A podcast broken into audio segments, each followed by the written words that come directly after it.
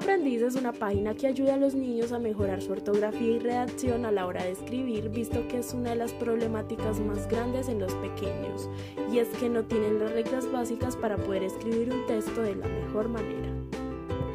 Reglas básicas de la ortografía. El punto.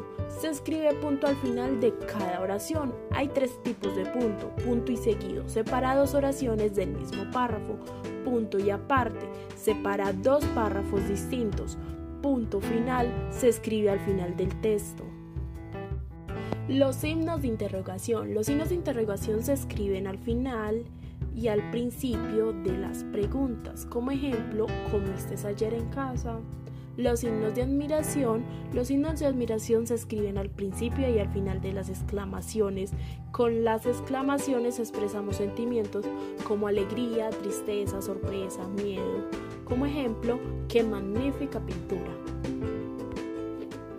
La coma. Se escribe coma entre otros en el siguiente caso para separar los elementos de las enumeraciones. Por ejemplo, acudieron todos, abuelos, padres, hijos, cuñados, etc.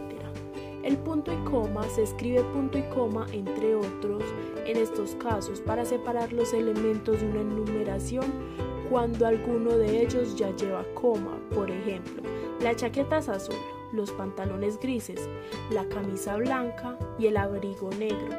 Delante de las palabras, pero aunque sin embargo, no obstante, cuando introducen oraciones largas, por ejemplo, los jugadores entrenaron intensamente durante todo el mes, sin embargo, los resultados no fueron los que se esperaban.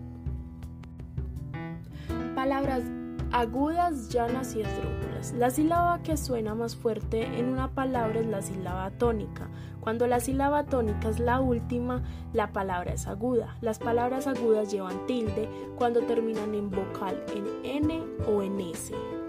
Cuando la sílaba tónica es la penúltima, la palabra es llana. Las palabras llanas llevan tilde cuando terminan en una consonante que no es N ni S.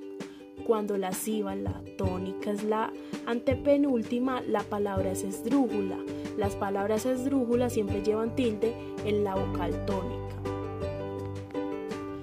Signos que cierran oraciones. Todas las oraciones se cierran con un signo de puntuación. Las oraciones que afirman o niegan algo se cierran con un punto. Por ejemplo, no te vayas. Las oraciones que contienen una pregunta se cierran con un signo de interrogación. Por ejemplo, ¿por qué corres? Las oraciones que contienen una exclamación se cierran con un signo de admiración. Por ejemplo, espera.